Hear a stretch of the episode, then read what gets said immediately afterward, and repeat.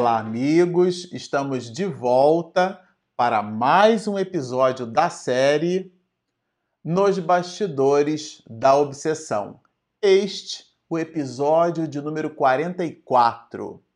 Bom, para você que está nos acompanhando no canal, nós encerramos o episódio anterior é, do capítulo oitavo, justamente no momento em que a equipe é composta por Saturnino, o próprio Miranda, o espírito Glaucus, um grupo de espíritos resolve promover novamente uma incursão àquele espaço, né, aquele anfiteatro, com vistas a uma entrevista pessoal com o doutor Teofrastos. E é chegado o momento, então, nós terminamos o capítulo oitavo justamente no instante em que o grupo estaria formando numa espécie de fila indiana a possibilidade de ter um diálogo estreito com o doutor Teofrastos, com esse espírito maligno. E aqui Miranda vai nos dizer que aqueles espíritos que estavam ali gravitando em torno do doutor Teofrastos depois daquele episódio aonde nós descrevemos. Aliás, se você está nos assistindo nesse momento e você não visitou o episódio anterior, super recomendamos que você visite o episódio de número 43, considerando que o 42 e anteriores você já assistiu. Se você está assistindo esse episódio pela primeira vez, existe uma possibilidade enorme de você não entender muita coisa. Então, você terá que volver ao episódio de número 1, onde a gente explica a obra e todo um conjunto de abordagens para facilitar o entendimento desta.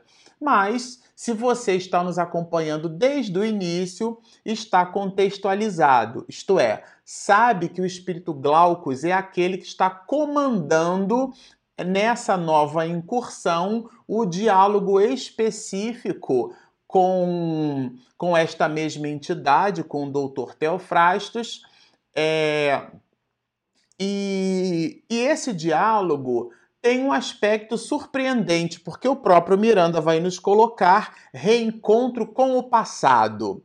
Esse episódio ele é tão cheio de detalhes que nós o dividimos em quatro partes. Então trabalharemos, estudaremos o capítulo 9 da obra Nos Bastidores da Obsessão, dividindo em quatro partes. O capítulo 9 em quatro partes. Esta primeira quarta parte é o momento em que este espírito, essa entidade benvazeja, veneranda, conversa, dialoga com essa entidade maligna, o doutor Teofrastos, convidando ao aquilo que Miranda coloca justamente com o encontro dele, Dr. Teofrastos, com esse passado do século XV. E Miranda vai descrever o que gira em torno daquela daquele momento que antecede a entrevista. Espíritos é, que estavam ali completamente hipnotizados é, dentro de um processo de hipnose voltado para a zoantropia, aonde o perispírito daquelas criaturas desencarnadas é, possuía uma espécie de visão animalesca. Alguns, muitos, vai nos dizer assim Miranda, né? Se apresentava resguardado por entidades ferozes. Ele, Dr. Teofrastos, estava resguardado por essas entidades ferozes em cujos semblantes sulcados por fundos sinais de perturbação íntima, a hipnose produzira estados de alucinação e truculência, isto é, eram espíritos muito perturbados, igualmente muito ferozes, e eles faziam uma espécie de contenção. E aqueles outros mais lúcidos é, estabeleciam de um por um uma abordagem inicial numa espécie de triagem, fazendo ali uma concordância ou não para aqueles que poderiam continuar nessa fila com vistas à entrevista ao Dr. Teofrastos. Aqui esse episódio vai nos dar informações muito interessantes. E ele vai nos dizer assim: o irmão Glaucus, muito sereno, concitou-nos a prece muda e a preservação do estado espiritual de equilíbrio. Comenta ele, fossem quais fossem as circunstâncias. Glaucus já estava meio que preparando aquela comitiva para situações que se apresentariam e a gente já vai estudar e ressaltar algumas dessas situações. E achei muito interessante Miranda nos falar da prece muda, justamente porque alguns muitos de nós, quando falamos em prece, a gente sempre evoca aquele aspecto das mãos postas, alguns muitos de nós com olhos cerrados, ou então com a vista postas para o céu, numa espécie de, é, de súplica ao Senhor. E aqui é uma prece muda, é aquele processo de concentração, de vibração com vistas à captação de entidades benfazejas superiores que certamente estavam acompanhando aquela incursão. E ele vai nos dizer justamente que o venerando benfeitor, né, é, ele elucidou com simplicidade que se tratava de espíritos dos dois planos da vida, necessitados de ouvir o doutor Teofrastos a respeito de grave problema de obsessão em, an em andamento porque uma das entidades truculentas que faz a abordagem, né, do tipo, o que é que vocês querem com o Dr. Teofrastes? O que é que pretendem? E Glaucus então vai nos dizer, vai dizer a esse espírito, né, nos informando que Miranda tratava-se de uma entrevista com o Dr. Teofrastos para resolver um problema obsessivo. Vocês notem que, e a gente vai perceber isso aqui, que em momento algum essa entidade busca mentir, busca estabelecer é, informações de duplo sentido. Ele vai direto ao ponto, vai justamente dizer do propósito daquela incursão. E no momento em que eles vão então avançando na aproximação com esse doutor Teofrastos, Miranda, aqui como um verdadeiro repórter do mundo espiritual, vai descrever numa aproximação, porque eu imagino que eles estavam assim todos ávidos e ao mesmo tempo numa circunspecção, né, numa espécie de atenção e tensão, poderíamos dizer, talvez, né, não glaucos, ou enfim, eu ficaria numa tensão muito grande. Mas considerando Miranda já num patamar espiritual diferenciado, a gente só imagina.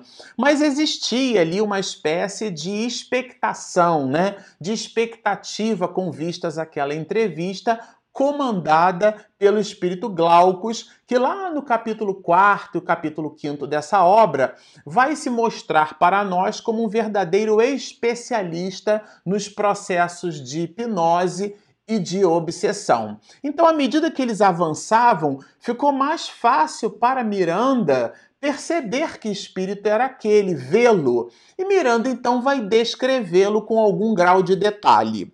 Só então me foi possível reparar o doutor Teofrastos, considerando a pequena distância que nos separava.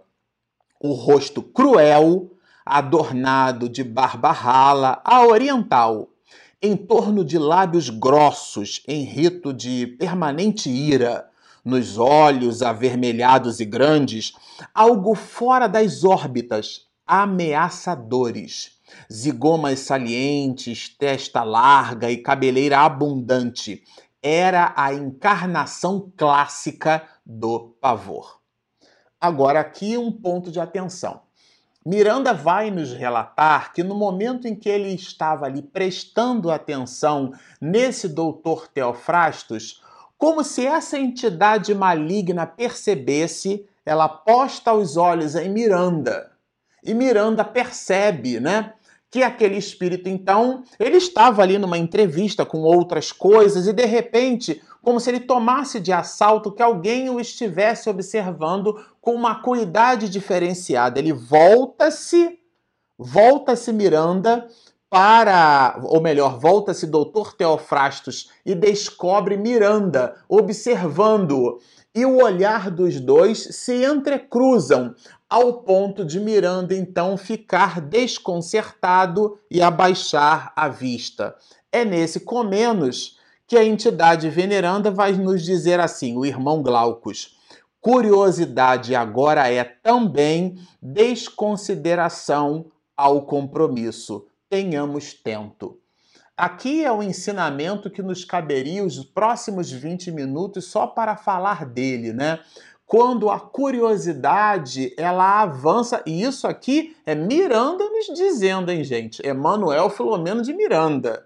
A gente fica imaginando aqueles outros de nós numa vivência dessa, realmente ligados a aspectos de curiosidade. Por isso que eu disse a vocês que existia uma espécie de expectação, né? uma tensão no ar mesmo, porque tratava-se do diálogo com uma entidade maligna, mas o espírito Glaucus tinha ali um objetivo, que era o objetivo de levar esta entidade maligna a uma recordação do passado, ao enfrentamento.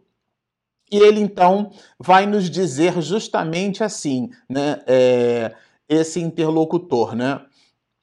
Ocorre que nos encontramos em perfeita identificação com Guilherme, isso já ele colocando para o doutor Teofrastos, que é, vos tem servido com dedicação, buscando-vos nesta oportunidade para falar sobre Henriette, que sabemos vinculada ao vosso coração desde há muito. Aí o homem teve uma síncope espiritual, se é que dá para a gente se expressar desse jeito, e pronuncia o nome da mulher, né? É, Henriette Marie, né? É, aqui eu acho que a pronúncia deveria ser Bernard. É, inquiriu quase fulminado por forte raio de ódio. Né? Ele então recorda-se, vamos, vamos entender que trata-se de uma ocorrência é, na década de 40 do século passado, mas de uma, de uma vivência desse espírito no século XV.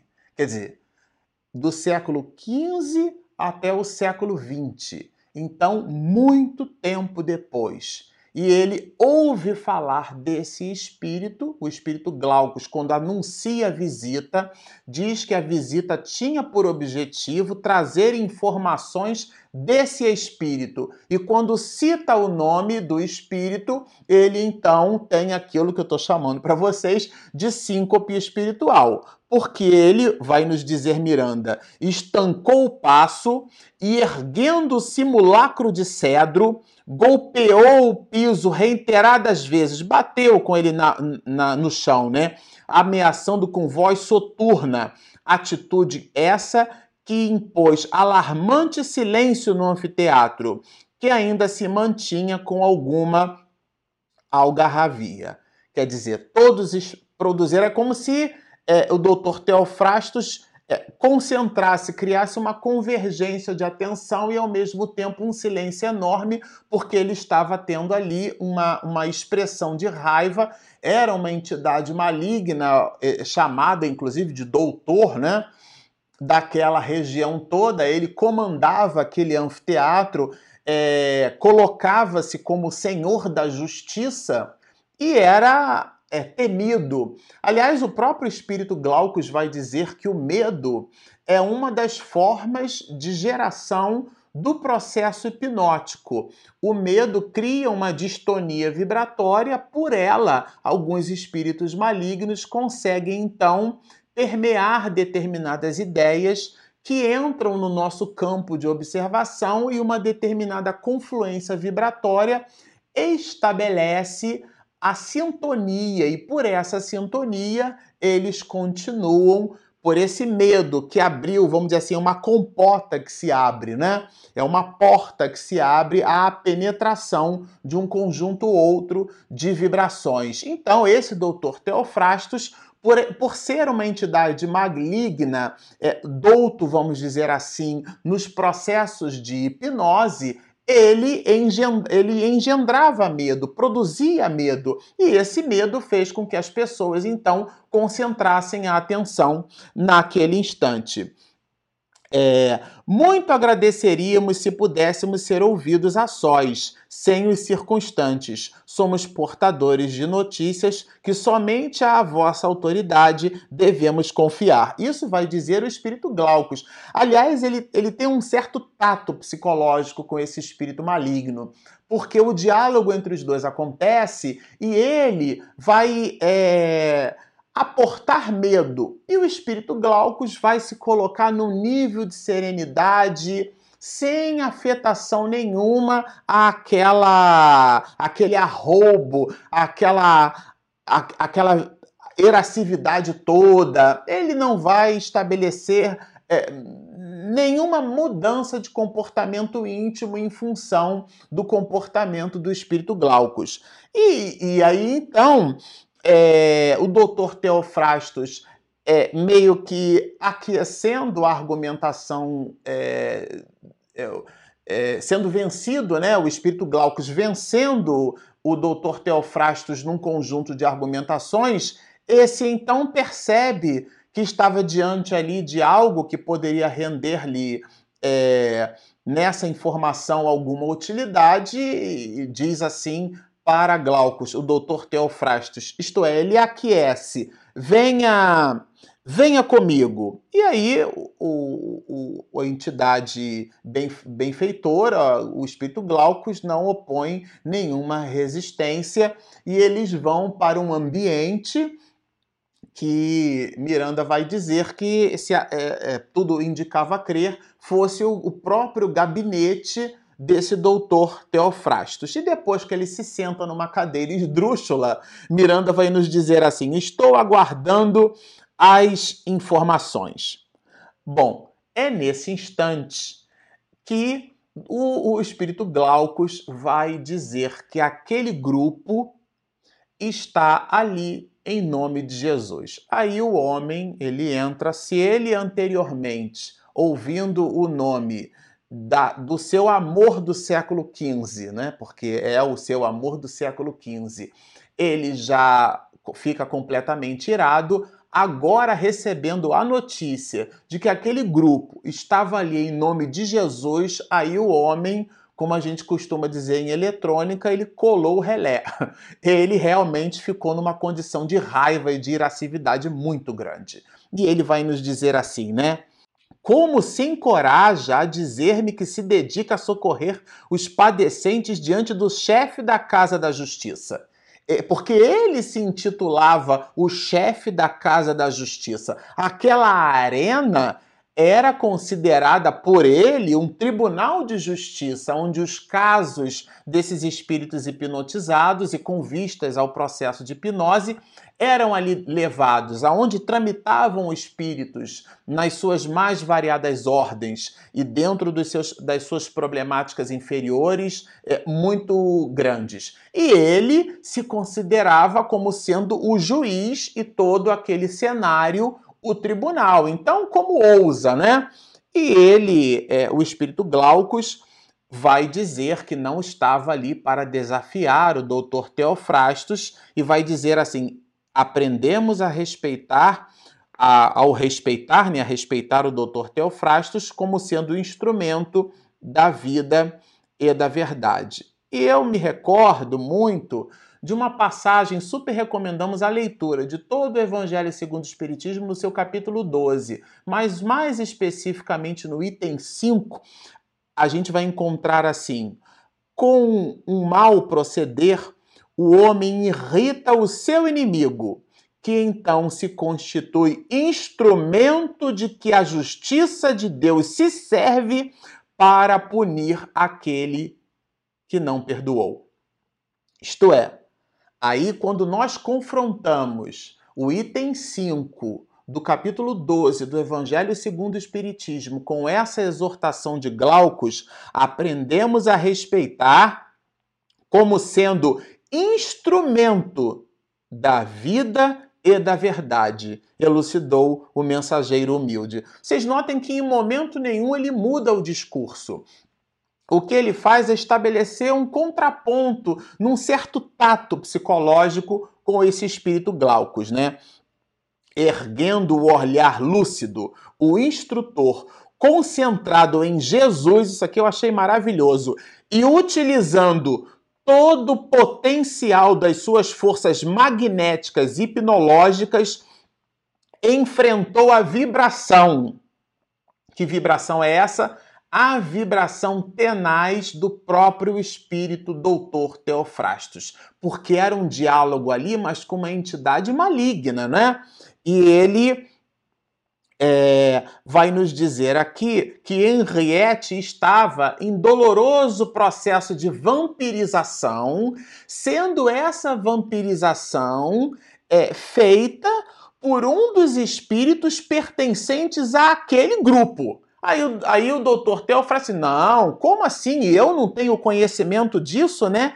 Henriette, vítima de nossa organização, é, e ele vai dizer para o Dr. Teofrastos que depois de aplicada uma, uma, uma indução magnética com vistas à recordação de, do seu próprio passado, é, ele obteve dela esclarecimentos a respeito do próprio doutor Teofrastos. Então vocês vejam que existe ali todo um, um, um, diálogo franco entre ambos, né? Onde se encontra ela? que lhe aconteceu? O que foi feito de sua vida? Leve-me à sua presença imediatamente. Desejo averiguar. E aí ele vai dizer: olha, é exatamente isso que a gente quer fazer. Mas nós estamos aqui em, diz ele aqui, em objetivo elevado, porque o objetivo dele era um e o objetivo do Dr. Teofrastos era outro. E o objetivo de Glaucus era produzir um certo alinhamento para que isso se desse de uma forma efetiva e não sem, é, é, pura e simplesmente pelo arrobo dessa entidade maligna. Sinto-me, portanto, obrigado a extirpar-lhe a convisão através dos meus métodos, porque ele vai dizer o seguinte: olha, se você não quiser me levar até lá, não tem problema nenhum. Se você não quiser me contar o que é que está acontecendo, também não tem nenhum problema. Como você sabe, eu sou uma entidade maligna e eu vou conseguir arrancar de você a confissão. Isso dizendo isso para Glaucus, né? E ele vai justamente colocar dentro de um raciocínio lógico, assim, olha, você não precisa arrancar de mim nenhuma informação porque eu estou aqui disposto a oferecê-la. Mas ele vai dizer algo muito interessante. Que ele, ele não veio solicitar nada ao doutor Teofrastos, mas sim oferecer. Isto é, não veio, é, é, não veio pedir nada. O que ele veio foi entregar algo que dependia da aquiescência desse espírito maligno, né? E ele conclui, como vai dizer ele aqui, pela inexequibilidade da situação de arrancar dele alguma informação. É, e isso tudo vai se dar, esse diálogo entre ambos vai se dar de uma maneira muito franca e, inclusive, entre os dois lados, né?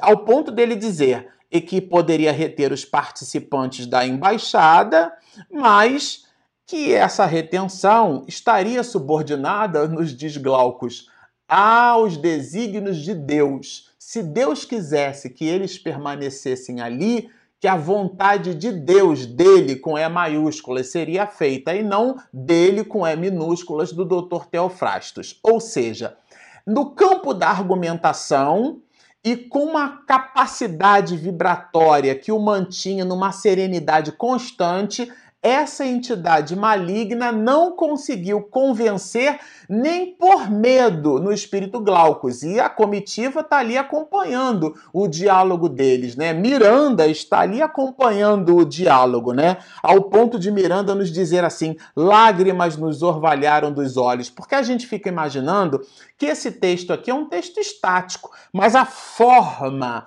como essa entidade se colocou, a maneira o seu campo vibratório, tudo isso deve ter feito desse momento, desse diálogo, uma beleza, uma maravilha, né?